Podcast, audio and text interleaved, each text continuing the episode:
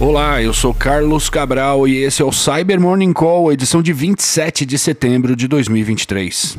Ontem, o pesquisador da Cofense, Dylan Duncan, documentou uma série de ataques de phishing focada no setor de hotelaria de luxo, com o objetivo de instalar ameaças do tipo Information Stealer em máquinas estratégicas para essas empresas. Os ataques começam com uma mensagem de reconhecimento, perguntando sobre a disponibilidade de quartos em uma determinada data e sem qualquer elemento malicioso. Nessa, essa fase serve somente para checar se o endereço de destino está ativo e se tem alguém respondendo a mensagens enviadas a ele. Assim que a vítima responde, o atacante envia uma outra mensagem dizendo que uma das pessoas que supostamente fariam parte dessa reserva possui algumas restrições médicas e nessa mensagem há um link para aquilo que seria o detalhamento das questões especiais desse hóspede. Ao clicar no link, a vítima baixa um arquivo comprimido, geralmente nos formatos zip, RAR e 7zip, e protege protegido por uma senha que é enviada no corpo da mensagem original. A, ao proteger o arquivo com senhas, o adversário espera burlar mecanismos de segurança de e-mail que não conseguem abrir o anexo nessas condições. O arquivo comprimido contém os recursos necessários para desencadear a infecção pela ameaça. A Cofense identificou que esses ataques têm sido usados para infectar as máquinas das vítimas com as ameaças Luma Stealer, Steel C, Vidar Stealer, Spiderbot e Redline Stealer. E ainda falando de phishing, o pesquisador Jean Copriva publicou um estudo no blog do Sans ontem sobre novas campanhas que usam a técnica Zero Font.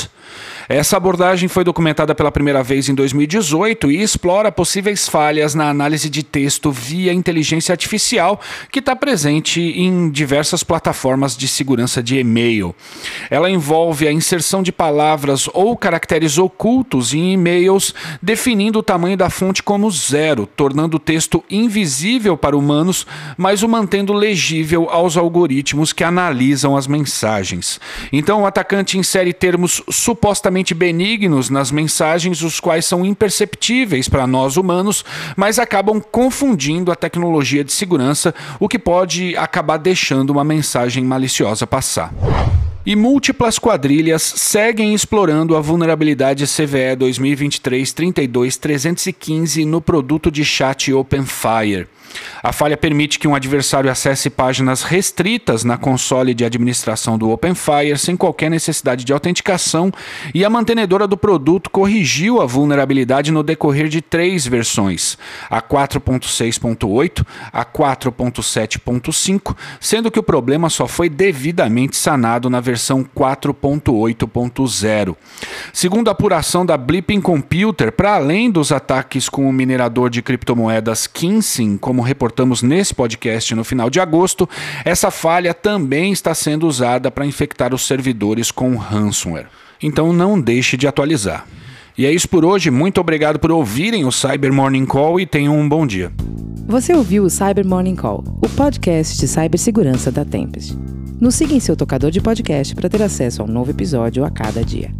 E para saber mais sobre a Tempest, nos siga no Instagram, Twitter e LinkedIn ou acesse www.tempest.com.br.